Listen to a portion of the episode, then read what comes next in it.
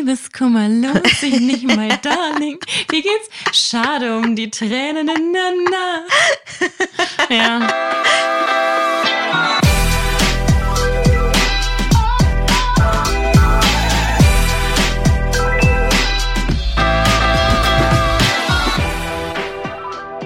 Hello Lovers, mein Name ist Annika Landsteiner und ich bin Autorin und Journalistin. Und ich bin Dr. Sharon Brehm und ich bin Paartherapeutin und ebenfalls Autorin. Und in diesem Podcast sprechen wir über moderne Beziehungen und heute geht es um das Thema Liebeskummer. Es wird melancholisch, weil wir euch erstens Tipps für akuten Herzschmerz mitgeben aber wir setzen uns auch erstmal mit euch in dieses Gefühl und wir akzeptieren den Liebeskummer und reflektieren ihn. Wir sprechen auch über Ängste, über Mythen und was es mit dem Fading Effect Bias auf sich hat. Enjoy! Ja, wir nehmen auf an einem Sonntagabend. Es ist wahnsinnig heiß, wie schon diesen ganzen Sommer. Und wir haben vorhin eine eiskalte Flasche Rosé aufgemacht. Die passt thematisch wahrscheinlich nicht so wirklich zum Liebeskummer, aber wir haben uns gedacht, irgendwie ist es ein bisschen einfacher, über dieses Thema im Hochsommer zu sprechen, weil man weiß, morgen scheint die Sonne wieder safe und man sitzt irgendwie zusammen mit einem sehr kalten Drink und ja, oder wie siehst du das? Ich gehe da total mit. Und ich finde, wenn man so warm und aufgeheizt ist, dann bleibt man auch ein bisschen länger. Also mir geht's zumindest so, ich bin dann fast lethargisch oh ja. und kann mich nicht dagegen, also oder weniger gut dagegen wehren. Und diese negativen Themen, die schiebt man ja wahnsinnig gerne weg. Ja. Also wenn ich es nicht muss, in Anführungsstrichen privat, dann habe ich dann oft keine Lust. Aber ich habe ein ganz tolles Video von Brainy Brown entdeckt. Ich äh, eigentlich kenne ich schon länger, aber ich pack's mal auch in die Show Notes für euch. Mhm. Und dann geht's um Empathie. Und bei Empathie geht es darum, dass wir uns manchmal auch mit runter in so ein tiefes, dunkles Loch setzen, auch wenn wir es selbst nicht spüren. Ja. Zu sagen, okay, ich, das, was du spürst, ich kann das nachvollziehen. Und ich schieb's nicht weg. Ja. Und um euch dieses Gefühl auch mitzugeben oder um selber in diesem Gefühl von Liebeskummer auch einmal kurz sein zu dürfen, finde ich, dass so Hitze und Rosé ganz gut passen. Ja, du sprichst da schon was Schönes an mit dieser Lethargie. Also so fühle ich mich heute auch so alles wir schwitzen und alles schwimmt und man hat irgendwie so gar nicht die Kraft, sowas wegzuschieben, sondern es darf heute jetzt einfach mhm. da sein. Und es passt eigentlich so gut zu dem, was, was in diesem Video ja, so die Kernaussage ist, ist ja dieses schöne Sit with it sozusagen. Mhm. Du hast es auch vorhin schon beim Konzeptschreiben angesprochen, dass, dass das Schöne ist, wenn sich jemand dazusetzt und erstmal so anerkennt, dein Schmerz ist mhm. da. Und ich finde ganz oft bei Liebeskummer, ich weiß nicht, wie es dir geht, ist es ein, vielleicht tritt ich jetzt jemandem auf die Füße, wenn ich sage, bekommt das manchmal wie eine Floskel rüber. Aber ich habe manchmal das Gefühl, es gibt Worte oder Sätze, die sagt man so schnell und die meint man total liebevoll und total gut, aber die verändern mein Liebeskummer nicht. Also die führen nicht dazu, dass sich der geheilter anfühlt oder besser anfühlt oder ich das Gefühl habe, oh je, jetzt, jetzt bin ich fertig. Jetzt ja. bin ich da durch. Ja. Magst du ein paar Beispiele für diese mhm. Sätze bringen? Sowas wie, ach, Liebeskummer lohnt sich nicht oder Liebeskummer lohnt sich nicht, my darling. Wie geht's? Schade um die Tränen, na, na. Ja. Genau sowas. Mega. Okay, oder Liebeskummer geht vorbei. Ja, klar. Ach, was? oder, ach, die andere Person ist es nicht wert.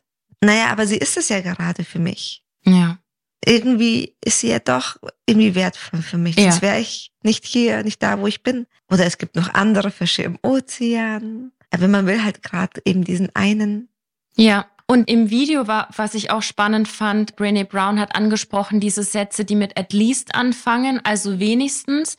Und ich finde, das geht auch in so Floskeln, wenn zum Beispiel sagen wir, jemand lässt sich scheiden. Das war, glaube ich, auch ein Beispiel im Video. Und dann hieß es so, naja, wenigstens bist du verheiratet oder wenigstens warst du schon mal verheiratet. Aber mhm. was, was zur Hölle soll dir das bringen, dieser Satz? Gar, also wirklich gar nichts. Überhaupt nichts, oder? Und das sind aber so Sätze, die, die werden mal so rausgepfeffert. Mhm. Und die fühlen sich oft überhaupt nicht gut an. Also weder für mich als wirklich empathische Person, wahrscheinlich geht's dir ähnlich, aber wenn ich so einen Satz sage, es fühlt sich nicht an nach, ich weiß jetzt hundertprozentig, was ich da tue, sondern ich versuche jetzt nur diese Stille zu füllen. Ja, und findest du nicht auch, dass das eher kommt, weil die Leute, die das sagen, gerade diesen Schmerz nicht aushalten können? Also ich kenne das vor allem, und das meine ich gar nicht böse, aber ich weiß noch ganz genau, als ich so meine erste größere, schlimme Trennung hinter mir hatte, hat mein Papa, der hat mir jetzt nicht so auf die Schulter geklopft, aber es war so ein verbales auf die Schulter klopfen, mhm. so ich glaube, es war so, so nach dem Motto, andere Mütter haben auch schöne Söhne, sowas, ne?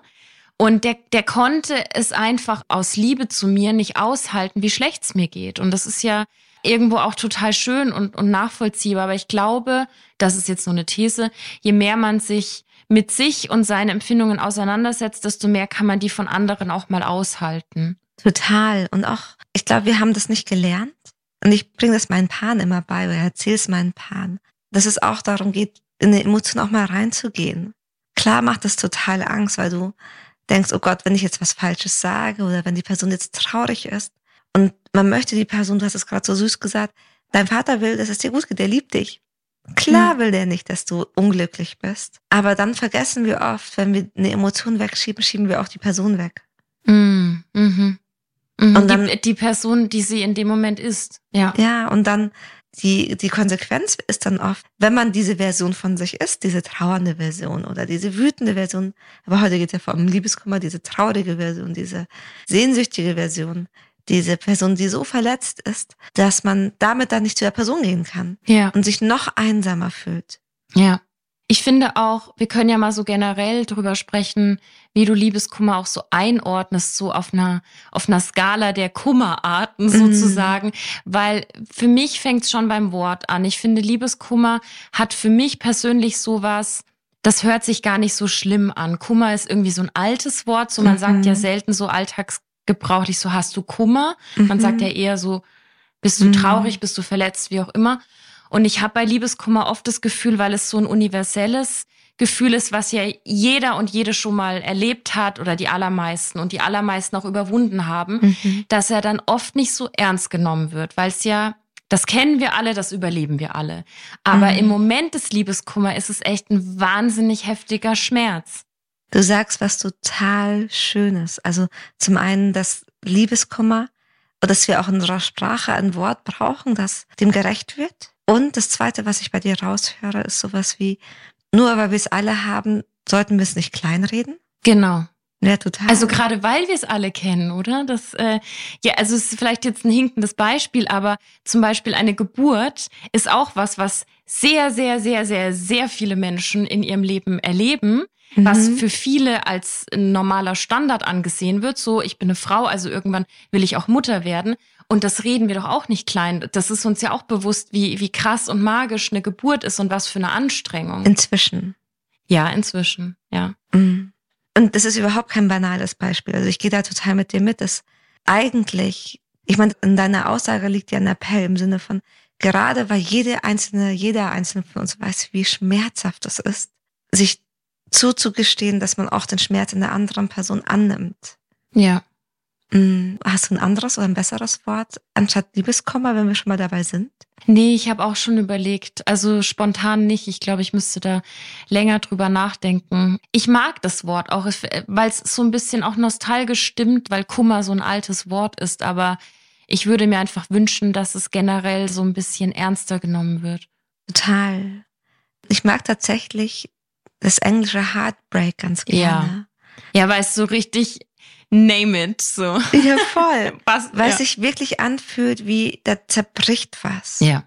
Und auch dieses Gewaltvolle, was ganz oft mitschwingt. Ja. Selbst wenn es ein Positiv oder eine Intention dahinter ist, es fühlt sich so gewaltvoll an in einer Domäne, die wir eigentlich sonst nicht als gewaltvoll erleben wollen. Ja, das stimmt. Das ist richtig auf den Punkt und vor allem, das zeigt die Gewalt und die Kraft, die davon ausgeht.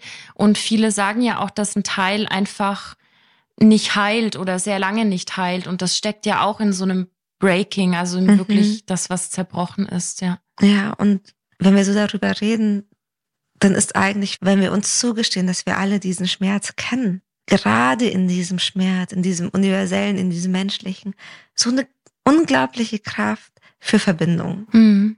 Fast noch mehr als über Freude.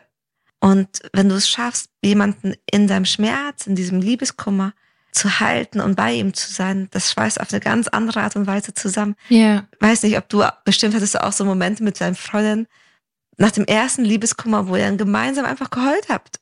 Ja. Und das, ich erinnere mich bis heute daran. Das war total verbindend und total ja. schön. Ja. Auch wenn wir natürlich wegen ganz unterschiedlichen Geschichten geweint haben. Ja. Aber das schweißt auf eine ganz andere Art und Weise zusammen. Hätte aber eine von denen gesagt, du, andere Mütter haben auch schöne Söhne. Mm. Ich glaube, das hätte nicht den gleichen Effekt für unsere Freundschaft oder dieses Gefühl von Verbindung gehabt. Absolut, die Stimmung wäre, also von meiner Seite wäre die krass gekippt. Hast du eine Beschreibung, wie sich Liebeskummer für dich anfühlt, wenn wir schon sagen, komm, wir setzen uns so, sit with it? Mm. Also ich finde, wie bei jeder Trauer hat Liebeskummer krasse Phasen was ja auch wieder so reinspielt in dieses, wir müssen das ernst nehmen, weil du hast diesen akuten Schock vielleicht am Anfang, also nicht immer, aber oft. Gerade Menschen, die, glaube ich, verlassen werden, haben den Schock. Menschen, die verlassen und denken, sie haben vielleicht alles unter Kontrolle und es war vielleicht auch einfach die richtige Entscheidung, können sich trotzdem auch in einem Schock befinden. Und dann sind es natürlich auch Phasen der, der Trauer, der Einsamkeit. Es ist was total wellenförmiges, was auch, glaube ich, oft nicht greifbar ist und auch ganz oft getriggert wird von Momenten, die man jetzt vielleicht so gar nicht auf dem Schirm hatte, wie du bist ein paar Monate durch, du denkst, du hast das Schlimmste erlebt und dann siehst du ein glückliches Paar und plötzlich ist alles kurz wieder, wieder ganz schlimm. Oh Mann, ich kann es so, also wenn du es beschreibst, es passt so gut. So dieses, man ist dem Pass so ausgeliefert. Ja. Und man denkt, man ist so drüber und dann kommt aber noch mal eine Welle. Ja. Und die kann manchmal so ganz, ganz liebevoll sein und warm und deine Füße umspielen und irgendwie so nett sein. Mhm. So irgendwie eigentlich ganz nett, aber manchmal reißt sie dich echt runter und dann kommt gleich die nächste und die nächste mhm. und die mhm. nächste und du kommst gar nicht mehr raus. Mhm. Ja, total. Wie geht's dir? Hm. Also wenn ich tief in mich hineinfühle, ah, Liebeskummer ist schon eines der Gefühle, die ich persönlich überhaupt nicht, weil da so viel auf einmal zusammenkommt. Ich finde, Liebeskummer hat so was Chaotisches für mich. Ja. Von Verlust oder der Sorge, dem Gedanken, dass man so seine Chance auf Liebe vertan hat oder auch die Angst, für immer alleine zu bleiben, auch das Gefühl zu scheitern. Und was du vorhin meintest, auch nach Schock. Wenn ich an so frühere Momente von Liebeskummer zurückdenke, dann fühlt sich das am Anfang echt dumpf an. Mhm. So wie crazy, dass das jetzt passiert ist. Ja. In der einen Sekunde warst du noch total happy. Ja. Und natürlich hast du dazwischen ganz viele Momente, in denen es sich angedeutet hat. Und plötzlich hast du das Gefühl, du bist in einem anderen Leben, in einem anderen Spielfilm. Ja. Und es fühlt sich an wie in Watte gepackt. Und das ist super seltsam. Ja. Und ich habe das Gefühl, gerade weil man in dieser Anfangsphase, im Anfang dieser Schock und danach dieses Chaos und dieses Wellenförmige, braucht man da ganz andere, oder ich, ich möchte andere Sachen hören. Ich brauche jetzt nicht jemanden, der von oben herab mir irgendwas sagt.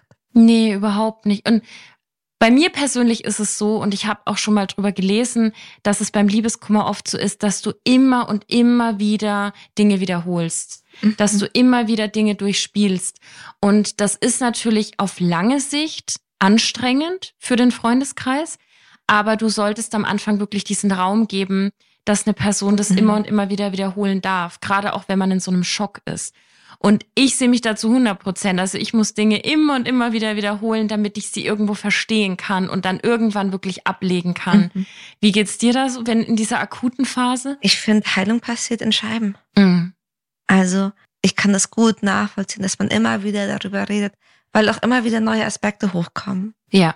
Und sich das nochmal anders fügt. Ja. Und du es anders verstehen kannst. Und gerade wenn sich das anfühlt nach Schock oder nach Überraschung oder nach, ich will den Fehler nicht nochmal machen, ich will nicht nochmal scheitern. Und ganz im Ernst, keiner möchte nochmal dadurch laufen. Ja. Eigentlich ein super schlauer Mechanismus zu sagen, ich gehe da durch.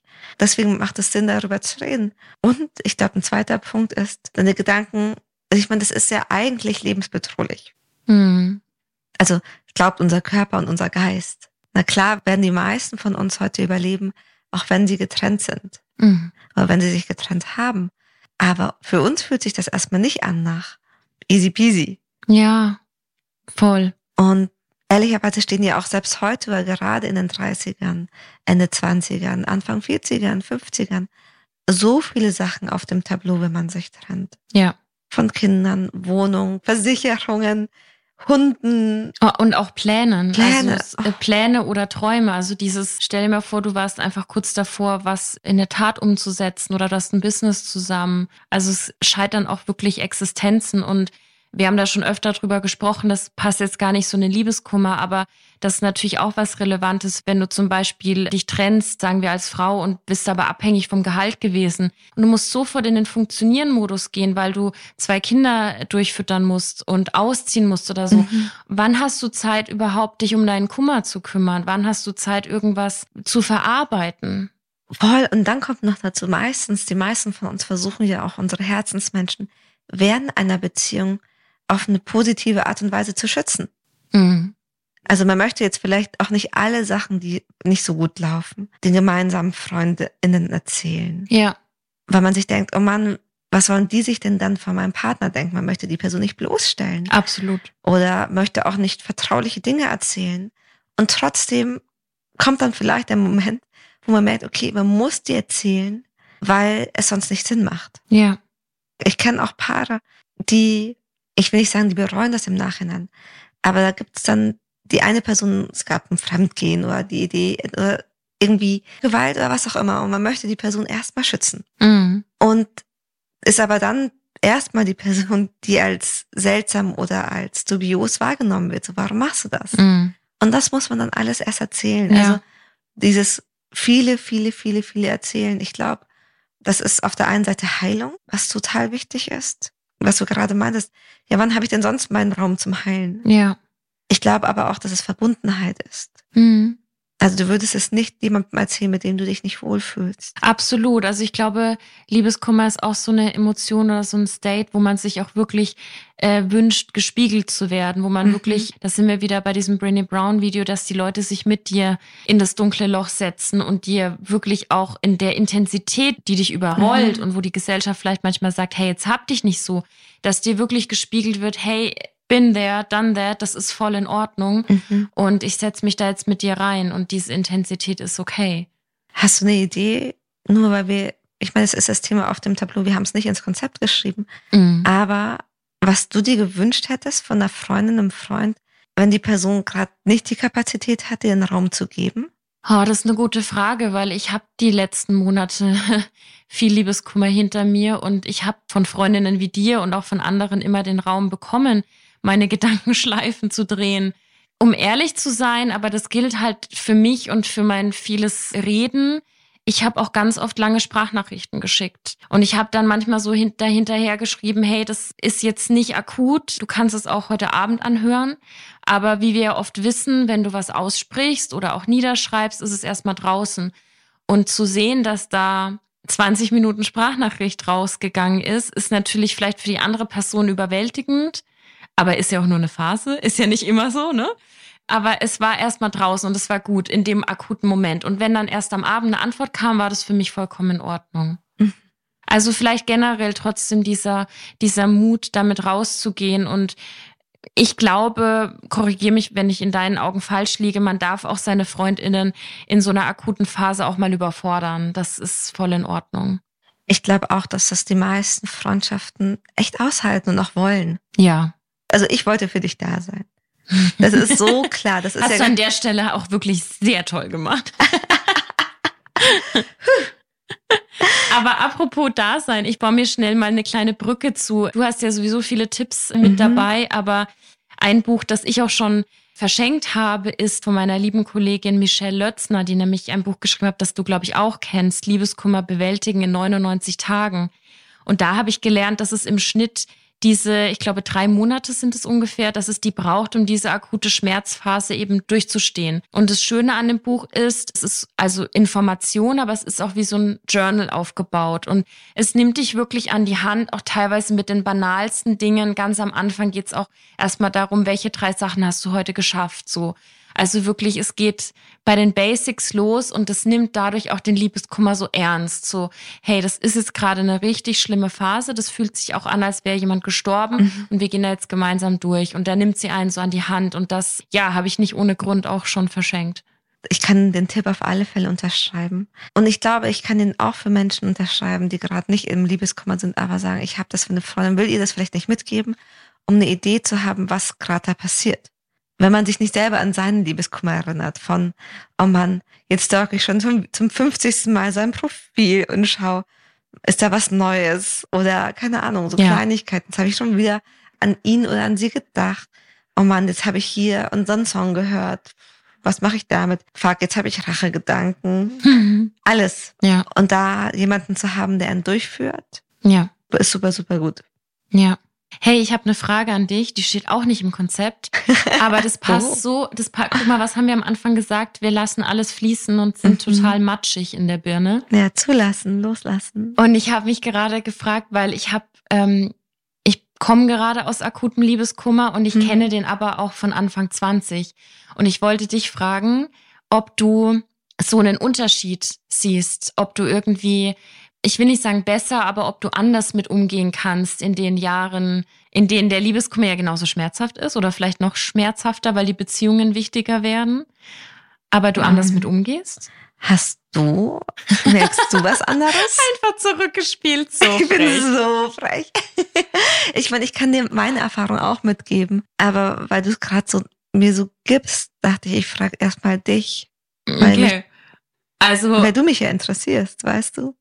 Ja, also mir ist eben eingefallen, ich habe mit 23 oder so, hatte ich mal eine ziemlich heftige Trennung erlebt und ich weiß noch ganz genau, ich saß mit meiner Mama im Auto und ich war einfach fix und fertig, also in diesem ganz akuten mhm. Stadium. Und ich habe zu ihr gesagt, ich bin lieber mit ihm zusammen und unglücklich als alleine und glücklich. Und ich weiß noch, dass meine Mutter so geschockt war, dass sie, glaube ich, gar nichts gesagt hat. Was mir auch bis heute so unfassbar leid tut, weil ich mir gar nicht vorstellen kann, wie heftig so eine Aussage ist, als Mutter zu hören, weil sie auch so gar nicht an mich rangekommen ist damals. Ich glaube, dass dieser Satz ganz gut zeigt, diese Aussage, was akuter Schmerz anstellen kann im Körper, mhm. was für absurde Gedanken und Empfindungen man haben kann. Und wenn ich jetzt zehn Jahre weiter gucke, zu meinem Ich in den letzten Monaten, dann auf jeden Fall kein Schmerz ist auf lange Sicht so groß, dass du dich selbst verlieren solltest, dass du in was bleiben solltest, was nicht funktioniert oder was dir nicht gut tut. Ich kann beide Anis gut verstehen. Ja, ich auch. Viel ja, Mitgefühl. Mitgefühl. Super immer, viel Mitgefühl. immer wichtig. Ich meine, allein auf so einer Selbstlebenserhaltungsebene macht es so Sinn zu sagen, okay, ich habe meine Grenzen und die sind total wichtig, die wahrzunehmen und die zu akzeptieren und zu sagen, okay, ich bin nicht von dir abhängig. Aber ich kann auch verstehen, dass man diesen Schmerz, den Liebeskummer mit sich bringt, der, der so leicht über die Lippen kommt. Das sind ein paar Silben, Liebeskummer, so, ich bin getrennt. Das ist nicht viel, mm. aber da bricht eine Welt zusammen. Mm. Und man kann die, wenn man so jung ist, gar nicht greifen. Ja. Also man kann es nicht verstehen. Und man hat auch noch nicht erlebt, dass es danach einen danach gibt. Ja. Man denkt, alles ist vorbei. Ist vorbei. ja. Ich habe schon das Gefühl, dass man anders damit umgeht. Zum einen, weil man sich selbst besser kennt. Auch weil man schon ein paar Mal Liebeskummer erlebt hat. Auch wenn es immer wieder schmerzhaft ist. Man hat auch die Erfahrung gemacht, dass er irgendwann wieder besser wird. Mhm. Erst immer noch zerstörerisch, mhm. je nachdem, wie lang man in der Beziehung war oder was das für eine Art von Beziehung war. Mhm. Gleichzeitig versuch's gerade so zu reflektieren. Ich weiß, für mich war es mein letzter Liebeskummer, der war ganz, ganz, ganz, ganz, ganz, ganz am Anfang, als ich mich selbstständig gemacht habe als Paartherapeutin. Ja. Das war auf der einen Seite hart, weil ich noch, mich noch nie so sehr geschämt hatte für Liebeskummer. Mhm. Aber gleichzeitig auch so dankbar war, weil ich zum ersten Mal Liebeskummer auf eine ganz andere, achtsame Art und Weise erlebt habe. Mhm. Weil also, du schon so ein paar Tools an der Hand weil hattest? Weil ich schon Tools an der Hand hatte und mir dachte, cool, jetzt gehe ich da nochmal durch ah. und kann es ganz anders verstehen. Ah. Ja, du, apropos, es wird sowieso mal Zeit für eine Reflexionsfrage, glaube ich, und vielleicht auch ein bisschen Zeit, dass du ein paar, mhm. paar Sachen an die Hand gibst. Super gerne. Ähm, eine Frage, die ich, die ich mitgeben kann oder also grundsätzlich ist erstmal, wie gehe ich mit negativen Gefühlen um und was sind die negativen Gefühle, die meinen Liebeskummer genau ausmachen. Mhm. Also, ich meine, Liebeskummer, it leaves us bruised. Ja. Wir alle haben so unsere blauen Flecken und Wunden, aber auf welche Art und Weise? Ja. Sich das anzuschauen und dann zu schauen, okay, und wie gehe ich dann mit dieser Verletzung um? Weil ein Schnitt was ganz anderes braucht als ein blauer Fleck. Mhm. Und für mich persönlich sind Emotionen eine unglaubliche Möglichkeit, die eigenen Bedürfnisse besser zu verstehen. Mhm. Und deswegen finde ich es so schade, wenn man sie nicht teilen darf oder wenn man sie wegschiebt. Und zum Beispiel, wenn wir beim Thema Liebeskummer sind, geht es ganz oft um Ängste. Also die Angst, nicht gut genug zu sein, die Angst, allein zu bleiben. Versagt zu haben, also das so nach dem Motto, mhm. wir haben es nicht geschafft. Das ist ja auch oh, so ein ja, ganz voll. klassischer Satz. Mhm. Verlustangst. Mhm. Also ich habe jetzt jemanden verloren. Wir, wir werden, wir sind nicht mehr befreundet. Mhm. Kann ich nicht mehr fragen. Wenn wir Ängste haben, kann es hilfreich sein, sie aufzuschreiben, um sie zu hinterfragen. Mhm. Auch zu überlegen, ob sie denn wahr sind und welche Beweise es denn wirklich für sie gibt und ob es nicht auch noch andere gute Beweise gibt. Nicht jede Angst ist wahr. Ist egal, ob das eine Angst ist auf so einer emotionalen Ebene oder die Angst, keine Ahnung, steht jetzt da, ist da ein Monster unterm Bett. Mhm. Mit Sicherheit ist es auch gut, diese Angst ernst zu nehmen und nicht wegzuschieben. Erstmal zu schauen, okay, vielleicht ist da doch mal ein Monster unterm Bett. Nach dem dritten Mal gucken, merkt man dann, okay, doch keins. Ja. Aber dafür haben wir dann auch irgendwie so negative Beweise gesammelt. So, okay, es ist kein Monster. So, 9.15 Uhr, kein Monster unterm Bett. 9.28 Uhr, immer noch Immer noch keins. Hey, vielleicht könnte ich ja doch schlafen. Und ich merke auch, zum Beispiel in der Arbeit mit meinen KlientInnen, die so Ängste haben, wie vielleicht will mich dann keiner mehr. Ja. Oder ich bin dann 34, vielleicht will mich keiner mehr. Oder vielleicht werde ich nie wieder guten Sex haben. Oder vielleicht ja. werde ich, vielleicht war das schon der beste Sex, den ich jemals hatte. Oder vielleicht, keine Ahnung, wenn wir nicht mehr befreundet sind, in dem Augenblick, wo sie ihr Leben leben und so aus dieser Komfortzone rausgehen. Ja. Löst sich die Angst meist von alleine auf. Okay. Dann kann es auch gerade bei Verlustangst helfen. Es gibt etwas, das nennt sich Love Regulation. Da geht es darum, dass wir schon auch unsere Gefühle regulieren können oder selbst managen können durch Journalen oder Schreiben. Ja. Und indem ich positive Aspekte, Dinge von der Person aufzähle, schreibe, mir vorstelle, bleiben meine positiven Gefühle dieser Person gegenüber natürlich eher präsent, als wenn ich auch negative Sachen aufschreibe. Das klingt für den einen oder die andere vielleicht klischeehaft, aber es kann nach einer Trennung hilfreich sein, tatsächlich auch die negativen Sachen aufzuschreiben, um die Person nicht dauernd auf so ein Podest zu stellen. Ja, das ist ja sowieso was, wo man so oft reingerät nach einer Zeit. Was ist, was steckt da eigentlich dahinter? Ist es so ein Selbstschutz, dass man nach einer Zeit eher an die positiven Dinge mhm. zurückdenkt? Es gibt tatsächlich wieder so ein Bias, so ein ah. Denkfehler, der nennt sich Fading Effect Bias, also Effekt mit A, F, F, E, C, T. Mhm. Also, dass der Effekt, dass die Emotion mit der Zeit verblasst. Verblasst, genau. Ja. Und das bezieht sich aber vor allem auf negative Gefühle. Mhm. Aber nicht auf den Content. Also wir wissen genau, was es passiert ist. Das, daran können wir uns erinnern. Aber wie schmerzhaft das war, mhm. dass mhm. wir da betrogen wurden, wie schmerzhaft es war, dass wir da angelogen wurden, wie schmerzhaft es war, dass wir uns hier geschritten haben, das geht mit der Zeit, also geht in den Hintergrund. Mhm. Und wir brauchen aber eine gesunde Wut oder wir brauchen eine gesunde Entidealisierung der anderen Person, um sie gehen lassen zu eine können. Eine gesunde Entidealisierung, das ist so gut. Das ist so gut. Nee, wirklich, weil dieses aufs Podest stellen ist einfach, das ergibt so wenig Sinn und das tut einem einfach überhaupt nicht gut, weil egal, es hat ja auch gar nichts damit zu tun, dass man jetzt plötzlich schlecht über die Ex-PartnerInnen spricht. Das ist ja auch nochmal so ein ganz anderer mhm. Punkt, den ich immer ganz schlimm finde, weil es gab ja auch einen Grund, warum man zusammen war. Mhm. Es sei denn, da ist jetzt irgendwie Gewalt vorgefallen oder so. Aber grundsätzlich muss man ja nicht immer sofort über die andere Person mhm. so schlecht reden. Aber mal so wirklich mal objektiv hinzugucken und zu sagen, idealisieren muss ich sie aber auch nicht. Das ist ein gutes Tool. Amen, ja. Ja. So gesunde Entidealisierung. Mhm. Und da kann es helfen, auch die negativen Aspekte mal aufzuschreiben. Ja.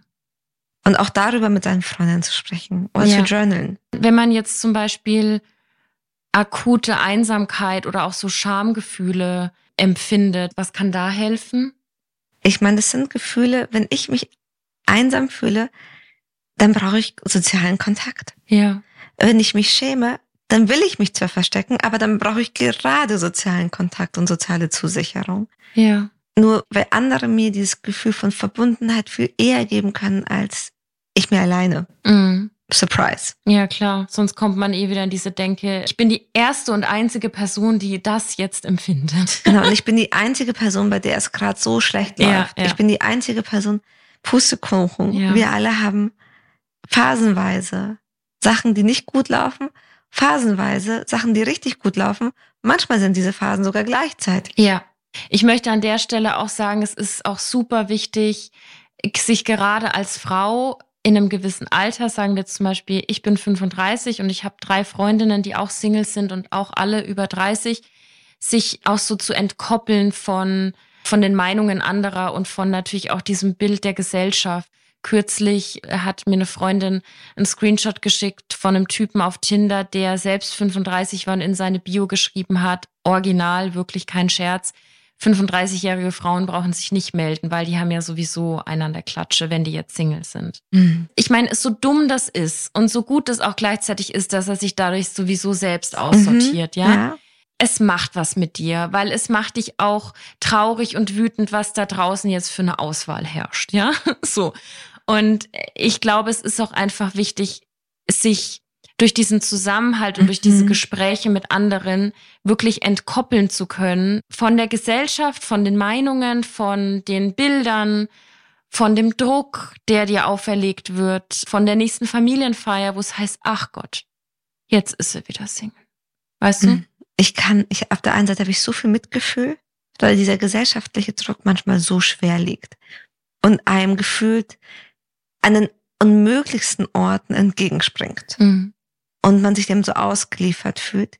Ich glaube aber gleichzeitig, dass wir jetzt als Generation die Chance haben, auch die über 35-jährige Singlefrau mitzunehmen. Nicht nur, nein, nicht nur mitzunehmen, sondern da, ich weiß nicht, wie so Personas oder Bilder zu kreieren, die mega sexy und cool und wild und inspirierend sind. Ja, und es ist auch nicht mehr, also abgesehen davon, dass es total misogyner Bullshit ist, ist ja 35 kein Alter. Wir werden alle, weiß ich nicht, wie viel älter als die Generation vor uns. Wir sind alle im Durchschnitt wesentlich gesünder, wesentlich fitter aufgestellt. Wir sind ja nicht im Mittelalter, wo wir im Durchschnitt mit 28 gestorben sind. Und dann kommt noch dazu, dass mein biologisches Alter nichts über mein chronologisches Alter aussagt, nichts über mein mentales Alter und nichts über mein sexuelles Alter aussagt. Ja. Also ich bin ja viel, viel diverser und auch wenn mein Geburtstag dann und dann ist, kann es sein, dass mein Körper sich viel jünger anfühlt. Ja. Und dass ich mit meinem Geist noch viel jünger bin. Ja.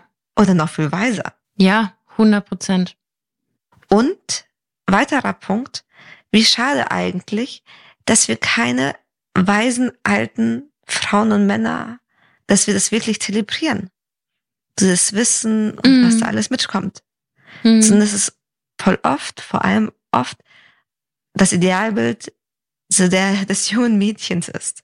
Mhm. Wie schön wäre es, wenn da einfach verschiedene Repräsentationen von Weiblichkeit sind, mhm. in denen man sich einfach unterschiedlich wiederfindet. Du, ich würde auch noch super gerne über so einen, ich weiß nicht, ob es ein Mythos ist, aber es gibt ja auch oft so, wenn sich jetzt zwei trennen, so ein bisschen Lager in der, die Verlassene und der, die der verlassen hat. Mhm. Und oftmals denkt man ist ja mit der Empathie und auch mit der Sympathie oft bei der Person, die verlassen wurde. Mhm. Das ist aber schon auch oft so ein Mythos, weil die Person, die geht, wir nehmen mal wieder das tolle Thema der Gewalt, ja. Also mhm. du kannst natürlich auch sehr schlecht bei einem Mann, einer Frau, die gewalttätig waren, mit der Sympathie mehr sein als bei der Person, die dann es schafft, die Reißleine mhm. zu ziehen. Was sagst du dazu? Also ich glaube, dass Menschen unterschiedlich leiden. Also wenn jemand sich trennt, dann hat die Person sich oft schon, die hatte dann oft schon während der Beziehung Liebeskummer. Mhm. Und wir unterschätzen, dass zu gehen auch nicht immer einfach ist. Weil du gleichzeitig die Bürde hast, dass du jemanden verletzt, den du liebst und von dem du weißt, dass die Person nicht liebt. Ja. Also es ist nicht immer die bessere Position. Klar, du hast es mehr in Anführungsstrichen unter Kontrolle. Und du hattest den Zeitpunkt, du hattest die Möglichkeit, dich zu entlieben. Ja. Während es die andere Person vielleicht nicht hatte, aber. Genau, wie du sagst, dafür trägst du es ja dann schon so lange mit dir. Also wenn du die Möglichkeit hattest, dich zu entlieben, dann waren eben auch die vergangenen Wochen, Monate, Jahre mhm. auch schon ganz schwer für dich, weil du dich ja schon innerhalb der Beziehung verabschiedet hast. Total. Deswegen darf auch eine Person, die sich trennt, leiden. Absolut. Und auch, ich habe da eine ganz spannende Geschichte. Das war vor ein paar Jahren, da hat sich ein Kumpel von mir nach einer neunjährigen Beziehung getrennt. Und ich war eben auch mit der Ex-Partnerin mhm. befreundet.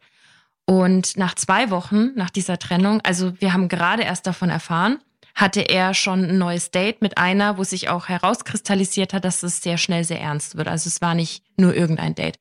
Und ich habe ihn dann, ich weiß noch, wir waren Kickern und ich habe ihn dann so zur Seite genommen und habe gesagt, hey, ist es eigentlich dein Ernst? Weil ich finde das schon auch irgendwo respektlos der, sagen wir, Susanne gegenüber. Ihr habt euch quasi gestern getrennt so. Und dann hat er mich angeguckt und wir hatten selten so so einen total tiefgehenden Connection-Moment und hat gesagt, Anni, ich habe mich in den letzten zwei Jahren, obwohl ich so viel versucht habe, diese Beziehung zu retten, schon so davon verabschiedet und so entkoppelt, dass ich jetzt, wo die Trennung wirklich vollzogen ist, an einem ganz anderen Punkt stehe wie sie. Und es tut mir extrem leid für sie, aber ich bin ready für eine neue Person.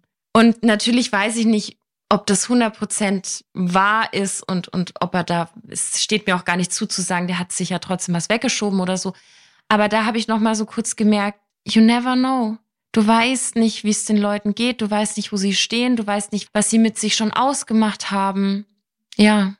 Nee, aber es ist ein total, eine total schöne, ehrliche Geschichte. Weil ich glaube, ganz viele haben erstmal ich sag mal, wie ein Skript im Kopf, wie eine Trennung idealtypisch abläuft. Ja. Oh Gott. So, mhm. also man trennt sich, dann gibt es das finale Gespräch und dann frühestens nach drei Monaten darf man dann wieder anfangen zu tindern. Ja. Keine Ahnung. Wie war das in der Popkultur? Gibt es doch diese Regel von wegen, die Hälfte der Beziehungszeit muss die Trennungs- oder Trauerphase sein. Und dann muss ich jetzt viereinhalb Jahre trauern. Viereinhalb Jahre trauern. Ja, meinen schwarzen Schleier tragen. Ja. Weil das Leben ist halt so viel komplexer. Du weißt ja nicht, vielleicht haben die ja vor schon, keine Ahnung, zwei Jahre lang gestritten, alles Mögliche probiert, um die Beziehung irgendwie wieder zusammenzubringen. Vielleicht gab es so einen Moment, der die weitere Beziehung so überhaupt nicht möglich gemacht hätte, dass jede Arbeit nicht funktioniert hätte, zumindest aus seiner Perspektive. Vielleicht ist er derjenige, der sich zwar getrennt hat, aber sie hat so viel getan, damit er sich trennt, weil sie nicht gehen konnte. Ja, total. Da kann so, so, so viel passieren. Aber das sind, ich glaube, wir alle haben manchmal gute Gründe, warum wir es denken. Und du hattest auch gute Gründe, davon erstmal auszugehen. Und das ist ja auch ein total loyaler Zug erstmal für dich, zu sagen, hey, ich denke da an meine Freundin mit. Total. Also ich muss auch an der Stelle sagen, ich würde das heute nicht nochmal machen, weil ich glaube, also wenn man es als Frage formuliert, vielleicht nicht, aber es war auch so ein bisschen Vorwurf weil ich natürlich auch ihr gegenüber sehr loyal war und sie total heartbroken war, um beim Wort zu sein. Aber es hat mir eben, es war ein gutes Learning für mich in dem Sinn, dass man sehr schnell die eigene ideale Vorstellung jemand anderem mhm. überstülpen kann. Und ich würde da auch gerne mitgeben, lieber vorsichtig sein, lieber fragen und Raum geben für eine Erklärung, wenn die Person überhaupt ja. will. Also du bist ja auch niemandem wirklich verpflichtet, was zu erklären, aber bloß nicht in Vorwürfe gehen. Das ist, glaube ich, ganz wichtig fürs ja. Umfeld einfach, ja. Total. Also, ich meine, Neugierde, sit with it. Ja. Auch mit der Person, die sich getrennt hat. Ja. Also es ist nicht nur ein, die Person, die jetzt getrennt lassen wurde, darf traurig sein, sondern auch die andere Person. Und auch Absolut. die darf sagen, setz dich einmal bitte jemand kurz mit mir ins Loch. Ja. Hier vielleicht nochmal eine Reflexionsfrage für alle, die frisch getrennt sind, die man den Personen auch mitgeben kann, wenn man sagt, okay, ich setze mich jetzt zu dir, ist sowas wie, und was vermisse ich gerade am meisten? Und wie kann ich mir selbst das geben? Und wer kann, beziehungsweise wer darf mich dabei unterstützen? Ja, das ist total schön. Was mir da als erstes einfällt, ist, ich, und das kann man vielleicht auch mitgeben an Menschen, die gerade in der Partnerschaft sind, ich vermisse so ganz banale Berührungen. Also zum Beispiel, du schaust einen Film und legst die Beine auf den Schoß. Dann werden dir vielleicht die Füße massiert. Mhm. Oder du drehst dich nachts um im Halbschlaf und legst den Arm um eine Person, weil die Person da ist. Mhm. Und das sind, mhm. glaube ich, Berührungen, die super alltäglich werden. Vor allem, wenn du lange zusammen bist, wenn du auch zusammen wohnst. Auch der obligatorische Kuss vor der Arbeit, so, tschüss Schatz, ich wünsche dir einen schönen Tag. Das sind alles Dinge, die wir nebenher machen. Und wenn man plötzlich wieder alleine ist, ist das, finde ich, das, was mit am meisten fehlt. Mhm. Weil natürlich ja. kann, natürlich hast du FreundInnen, die dich umarmen. Und natürlich, wir hatten es auch in Folge Einsamkeit, hast du erklärt, dass man das Recht hat, sich selbst zu umarmen. Das ist alles mhm. fein. Aber am Ende des Tages ist man allein und auch da wieder sit with it, so, ne? Ja. Und das zu realisieren, dass da gerade, dass du nicht auf Knopfdruck umarmt werden kannst, weißt du, das ist schon, das ist eine Umstellung. Für die einen ist es leichter, es zu bekommen als für die anderen. Aber es ist, es fehlt. Ich glaube, was mir viel gefehlt hat, war neben den Berührungen sowas wie gemeinsame Pläne, eine mhm. gemeinsame Zukunft, ein gemeinsamer Plan B. Ja. So. Ja. Ich dachte, du wärst die Person, mit der ich dann, keine Ahnung, um die Welt reise, wenn wir 80 sind und dann ja. die coolsten Omas und Opas der Welt sind. Ja, das ist wirklich so dieser Safe Space, der kaputt gegangen mhm. ist, weil ich finde auch gerade in der heutigen Zeit, wo, also, wollen jetzt keine Ängste hier schüren, aber mit dieser unfassbar ungewissen Zeit auf diesem Planeten gerade, ist es natürlich auch erträglicher, die Nachrichten zu lesen, wenn man weiß, da ist jemand. Da ist jemand und ich glaube, der bleibt wirklich bis zum Ende. Und das ist alles ein bisschen einfacher. Ja, Safe Space trifft es ganz gut, weil das gibt einem so ein tiefes Gefühl von Geborgenheit. Ja. Ich finde auch, wenn du weißt, da ist, also du bist da verbunden, egal was, dann hast du oft eine andere Form von Energie. Ja. Und das fällt plötzlich weg. Und da so zu überlegen, okay, habe ich noch woanders mein Safe Space? Kann ich den vergrößern? Ohne einer anderen Person das Gefühl zu geben, du bist jetzt mein Plan B. Ja. Was ich ja auch niemandem geben wollte. Ja. Wir hatten, glaube ich, meinen Safe Space Plan B. Gemeinsam Toskana als Omas. Ja, den habe ich sowieso. Den habe ich mit meinen engsten Freundinnen. Wir wollen auf jeden Fall so ein, wenn es irgendwie geht, so ein Haus, so einen Hof kaufen, restaurieren und da wirklich als Gemeinschaft zu leben, was aber auch aus diesem Gedanken der Altersarmut herauskommt. Also ich finde diesen Kommunengedanken wahnsinnig schön, den wieder aufleben zu lassen. Das und auch, also für alle, ne? Da dürfen Singles sein, da dürfen verwitwete Menschen kommen, da dürfen aber auch Paare kommen. Das ist ein Safe Space. Oh, wie schön. Und die Sonne geht unter. Ja, aber hey, weißt du, was ich dir noch erzählen kann? Ich bin kürzlich auf so eine 90er-Playlist gestoßen und da war ein Song drin, der für mich auch so der ultimative mhm. Break-up, Heartbreak-Song ist. Vielleicht kennen den einige von euch. Leute, die meine Insta-Stories gucken, kennen den eh, äh, weil mir einige drauf geschrieben haben, so, oh mein Gott, das Lied. Und zwar von Macy Star, Into ah. Dust. Der Song ist von 93. Ich frage mich seit Wochen, Tagen, ob sie die Liebe gefunden hat. Ich hoffe es sehr. Und das ist also für alle, die auch aus die California geguckt haben, der Song ist da mehrfach gespielt worden. Der Song ist auf jedem zweiten Soundtrack. Es ist ein unfassbar schönes Lied, aber es ist so wahnsinnig traurig. Und ich habe dieses Lied, jetzt komme ich überhaupt zum Sonnenuntergang, letzte Woche gehört, als ich drei Stunden mit meinem Auto in den Sonnenuntergang gefahren bin mhm. und habe diesen Song gehört und das war so, so schön. Und vielleicht, ja, ich gebe den jetzt einfach noch mal raus. Wir haben, glaube ich, in der Folge Affäre auch über Songs mhm. gesprochen. War jetzt mal wieder an der Zeit. Mein Liebeskummer, Heartbroken Song ist Into Dust von Macy Star. Schickt uns doch eure Songs. Bitte. Das wäre richtig schön. Hast du einen? Ich habe ganz viele. Ich habe eine ja. ganze Playlist an schmerzhaften Liebeskummer-Songs. Mhm. Die höre ich, also jetzt bei dem Wetter vielleicht nicht, mhm. aber ich mag schon auch manchmal das Gefühl, wenn es gewählt ist. Ja. Wenn ich das Gefühl wählen kann und nicht durchleben muss, ja. dann ist es nochmal was anderes. Aber was ich zum Beispiel fantastisch finde, ist von, oh, fantastisch, es ist halt so berührend von Woodkind. Mhm. I Love You. Ich finde alles von Portishead. Oh, sehr, Portishead. sehr düster. Oh ja. Dann ein paar russische oft Liebeskummer auf Reisen. Ja. Aber Schön. Macy, das ist schon ganz weit oben. Du, apropos Sonnenuntergang. Ja. Was hältst du davon? Shall we wrap it up? Ja, let's wrap it up. Ich fange an mit dem schönen Satz, der auch mal ganz kurz übrigens eigentlich unser Podcasts Name sein sollte, bevor es Hello Lovers wurde. Und zwar sit with it. Also im Englischen, im Deutschen nicht so schön übersetzt, dieses sitz damit, sitz erstmal drin. Also wirklich, hol dir die Leute mit in dein dunkles Loch und setzt euch erstmal zusammen in den Kummer und zieht nicht die Leute sofort raus, weil das ist einfach auch so ein Verdrängungsmechanismus. Und was helfen kann, ist dabei, sich selber zu überlegen, wie hat sich denn Liebeskummer für mich angefühlt? Anni und ich haben ein bisschen erzählt, wie das für uns war, welche Assoziationen wir hatten. Was sind denn eure eigenen? Und wenn ihr an diesem Gefühl anknüpfen könnt, dann fällt es meistens auch leichter, eine ganz empathische, liebevolle Antwort der Person mitzugeben. Ja. Du hast ein paar Reflexionsfragen mitgegeben. Eines zum Beispiel, ich finde, das ist erstmal so eine Basic-Frage, wie gehe ich denn überhaupt mit negativen Gefühlen um? Um auch einfach mal zu schauen, welche Möglichkeiten stecken in meinen Emotionen. Apropos Empfehlungen, du hast das Buch von Michelle Lötzner, Liebeskummer bewältigen in 99 Tagen. Empfohlen und ich kann es noch. Ja. Weil und es wie so ein Journal ist, um dann nochmal durchzugehen. Ja, und vielleicht so zum Ausblick auch eine Reflexionsfrage für alle frisch getrennten. Was vermisse ich gerade am meisten und was kann ich mir davon selbst geben? Wie darf ich mich dabei unterstützen? Ein weiterer Gedanke, den wir hatten, ist, dass auch die Person, die sich getrennt hat, ganz viel Empathie braucht und dass es da keinen Wettbewerb gibt, wer mehr leidet. Mhm. Also keinen Wettbewerb geben sollte.